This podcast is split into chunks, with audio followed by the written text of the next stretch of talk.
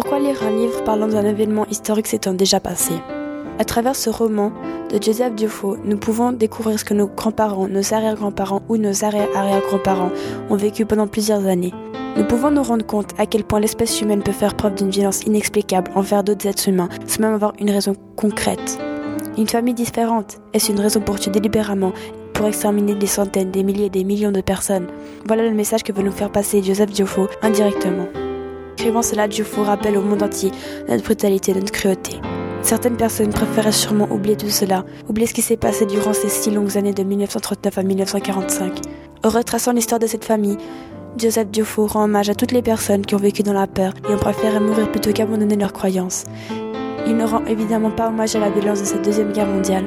Ce récit nous offre une morale et plusieurs pistes de réflexion. Il nous incite également à nous renseigner sur ces événements troublants c'est un livre passionnant, intriguant qui, après l'avoir lu, nous donne envie de sauver le monde, de réduire ensemble tous ces a priori ridicules qui ont déjà fait pour la plupart disparu.